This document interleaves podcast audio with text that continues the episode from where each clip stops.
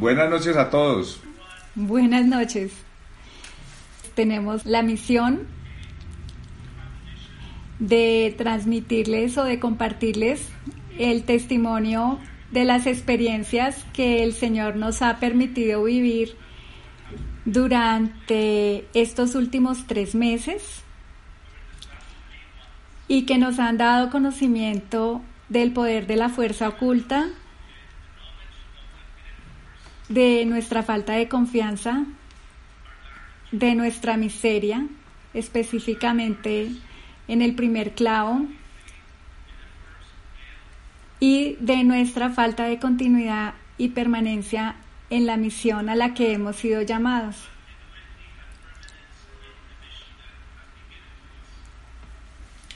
Precisamente para eso quisiéramos comenzar con una referencia a nuestro camino, que está pues eh, plasmada en el mensaje número 39, en la página 139 precisamente, que habla sobre el martirio del corazón. Y dice, el martirio del corazón es el martirio de sufrir con amor y por amor. Hija mía, si solo pudieras comprender el fruto del martirio del sufrimiento, no desearías otra cosa en la tierra. La vida oculta de sufrir con amor y por amor tiene mucho más valor que grandes y pequeñas obras donde se busca el reconocimiento humano. Cree en la fuerza oculta del martirio del corazón. Esta es la fragancia más pura de amor que tiene el poder de conquistar a los enemigos de Dios. Lo que vamos a compartir hoy parte de dos experiencias que hemos vivido en los últimos meses. La primera, una experiencia muy dura, digámoslo así en términos humanos, terrible, pero a la vez muy rica en gracia. Y la otra se podría mirar como una especie de prueba de cómo estamos realmente en nuestro camino. Empezando un poco por las conclusiones, podríamos decir que la gracia actúa aunque no se note. Sin embargo, nuestra naturaleza humana nos impulsa muchas veces a hacer cosas visibles que nos distraen de nuestra misión. Nosotros hemos sido llamados a ser fuerza oculta y por gracia de Dios hemos atendido ese llamado. Y este el llamado lo hemos discernido a través del proceso que, que tiene eh, amor crucificado. Y también hemos aprendido que no hay que comprobar el poder de la fuerza oculta. Hay que ser fuerza oculta en fe. Sin embargo, y de acuerdo a las vivencias que tuvimos, el Señor a veces nos permite conocer este poder de la fuerza oculta para consolarnos y animar nuestra fe y esperanza.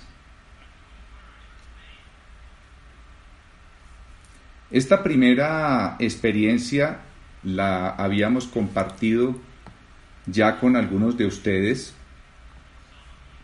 y fue la dura y misteriosa gracia que el Señor nos visitara hace ya poco más de dos meses para llevarse el alma de un familiar muy cercano que estaba de visita en casa. Esta fue una vivencia, como decía antes, una vivencia terrible que de manera abrupta nos acercó a la cruz. Pero pronto comprendimos que esta vivencia y esta forma, digámoslo, tan fuerte en que el Señor nos llevó a la cruz, era con un propósito claro, salvar esta alma que estaba realmente en peligro de perderse. Mirando todas las circunstancias que rodearon esta experiencia, pudimos evidenciar de una manera completamente clara y contundente que el Señor dispuso milimétricamente de cada cosa, de cada situación.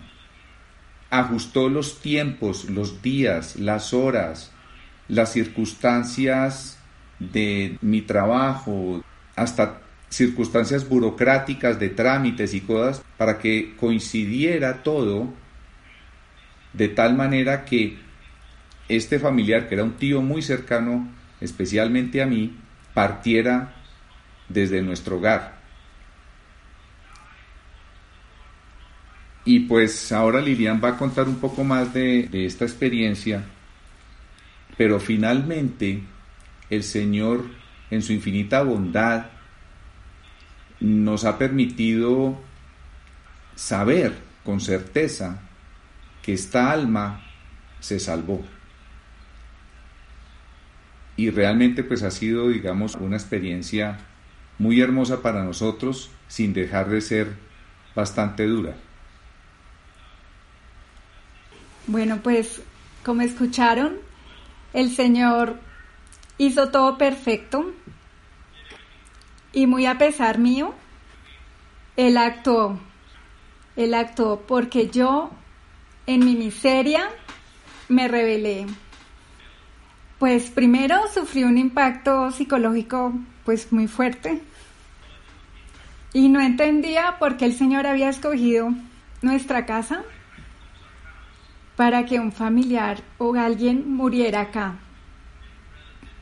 Entonces yo ahí comencé a conocer mi miseria, porque mi deseo era que nadie muriera en esta casa, ni rompiera mi paz, ni mi tranquilidad, ni mi seguridad, ni todo lo yo, yo, yo. Y yo me uno de alguna manera a eso. Yo tampoco quisiera que una circunstancia de estas ocurriera en mi casa.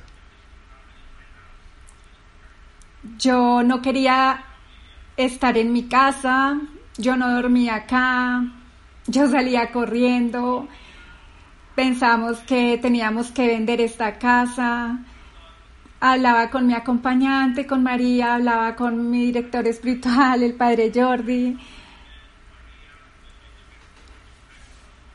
yo no entendía nada, pero pues todos me tenían eh, paciencia y oraban, todos oraban mucho por mí. le pedí mucha oración a muchos sacerdotes, le oré a todos los santos, le oré a Dios, a la Virgen que me ayudaran, porque ya era algo que me estaba sobrepasando. El terror se estaba apoderando de mí, y entonces ya empezó una lucha interior fuerte porque me di cuenta que yo no confiaba en Dios, porque no confiaba en sus planes, porque estaba rebelada contra su voluntad. Incluso llegué a sentir que Él me dijo, ¿acaso no me diste tu casa también? Yo dije, sí, eso es cierto, pero ¿por qué? pero no era para eso. Entonces, tuve una batalla bastante fuerte. Conocí el Señor cabo profundo, muy profundo en mi corazón. Y después recibí una gracia muy grande porque soñé. ¿Y cuando cumplí un mes? Con Oscar, cuando cumplió un mes de fallecido.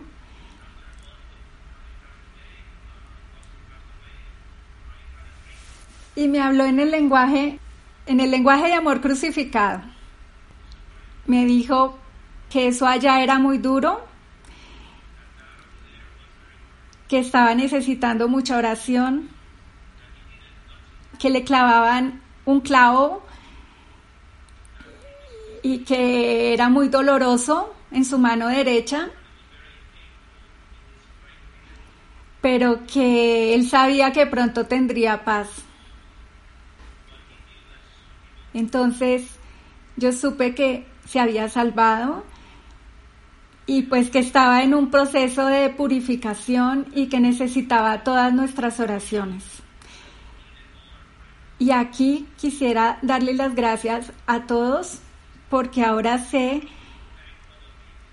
que tanto los que oraron conscientemente ofreciendo misas, santos rosarios, como los que diariamente ofrecen su vida oculta, han ayudado a la salvación de esta alma.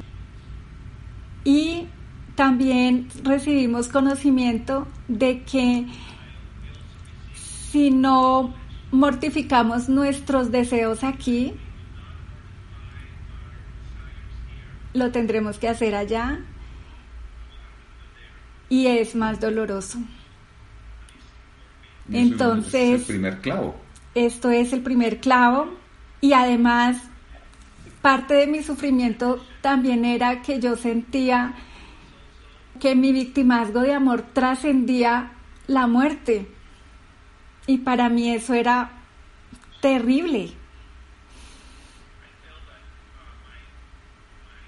Yo le preguntaba al padre Jordi, ¿acaso, padre, mi victimazgo de amor tiene que llegar hasta el purgatorio? Podría aliviar almas. Y sí, y sí, el amor de Dios por las almas es tan grande que él sabía que esta alma estaba corriendo mucho peligro y necesitaba la casa de sus almas víctimas para poder aliviar esa transición y poderlo salvar. Entonces comprendí el valor inmenso de la fuerza oculta y de nuestro sí y de nuestro fiat, porque a pesar mío, a pesar mío, la gracia del Señor actuó. Solo porque yo le dije sí. Solo porque Juan Carlos le dijo sí. Sí, el Señor realmente, digamos, no nos hizo una preparación para este eh, proceso de ninguna manera, simplemente usó su tremendo poder para mostrarnos su amor.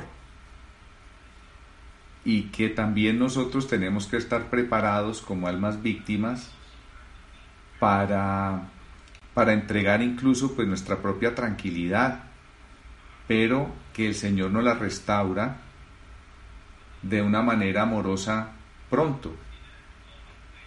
Y no solo eso, sino que nos da consuelo y esperanza. Esto pues, digamos, para nosotros representó una confirmación muy clara del poder y la trascendencia que tiene la fuerza oculta.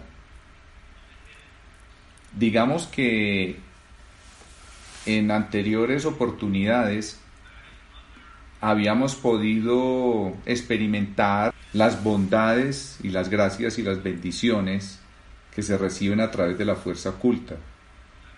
Pero en un caso como este, que es tan fuerte, verlo patente, verlo exactamente así como una vivencia clara, fue bastante impactante para nosotros. Y aquí viene entonces la otra experiencia que tuvimos. Después de unas vacaciones en las que precisamente fue cuando se cumplió el mes de fallecido de, de mi tío, nosotros ya regresamos a Colombia y sin buscarlo recibimos la invitación a vincularnos de una manera activa en un proyecto que se está desarrollando a nivel mundial, pero muy particularmente en Europa y en Latinoamérica, que se denomina Mater Fátima. Sé que muchos de la comunidad ya han conocido este movimiento. Pues fue una invitación muy directa que de alguna manera nos llamó la atención porque hemos tenido experiencias pasadas en las que hemos desarrollado actividades de organización, de contacto, de promoción, incluso durante años estuvimos vinculados a la radio católica aquí en Bogotá y digamos que teníamos algo de experiencia y fueron experiencias bonitas. Así que para nosotros digamos que era algo fácil y atractivo el vincularnos a esta actividad. Y también con otro componente, y es que nosotros hemos ido en unas ocasiones eh, muy especiales a Fátima, dos veces cuando han estado los santos padres eh, Benedicto y Francisco, precisamente para la celebración de los 100 años de las apariciones y sentimos un vínculo pues particular con la Virgen de Fátima y con los santos pastorcitos. Así que lo sentíamos también como un llamado de Nuestra Señora que no nos sentíamos, digámoslo, dignos de rechazar. Así que inclusive pues lo consultamos con en, nuestro acompañamiento, en nuestra guía espiritual. Y digamos, la, la conclusión inicial era que, bueno, iba a escuchar, a ver qué era lo que necesitaban. De pronto era solamente una asesoría o lo que estábamos esperando, que era una vinculación muy fuerte y muy activa en esta promoción, en la promoción de Mater Fátima. Pues fuimos allí y pues pasaron muchas circunstancias curiosas que pues no son del caso comentar, pero definitivamente sí querían que nos vinculáramos de una manera fuerte y el proyecto realmente era mucho más grande y cubría muchos más campos de lo que esperábamos. Obviamente nosotros hubiéramos podido hacer eso y, como les decía, algo que nos gusta, algo que de alguna manera se nos facilita. Sobre todo Lilian, por ejemplo, es excelente para temas de organización y todo esto y de contactos entonces, pues realmente algo que ya se había trabajado y que facilitaba. Sin embargo, por gracia de Dios pudimos ahí recibir la claridad de que nosotros tenemos una misión muy fuerte a la que no solamente hemos sido llamados, sino que nosotros nos hemos comprometido en alianza para seguirla. Y es precisamente ser fuerza oculta, ser almas víctimas, ser ocultos del mundo, no estar visibles. Y bueno, incluso de manera muy amistosa pudimos terminar esa, esa reunión declinando la invitación, pero saliendo también fortalecidos en nuestro convencimiento del camino que hemos tomado. Hemos recibido precisamente la gracia de una experiencia muy fuerte pero que nos mostró precisamente el gran poder de nuestra debilidad, el gran poder de nuestra nada, por la gracia de Dios. Tan poderosa es que ayuda a salvar un alma. No tenemos que estar por ahí buscando y promoviendo cosas en medios y todo eso para salvar almas.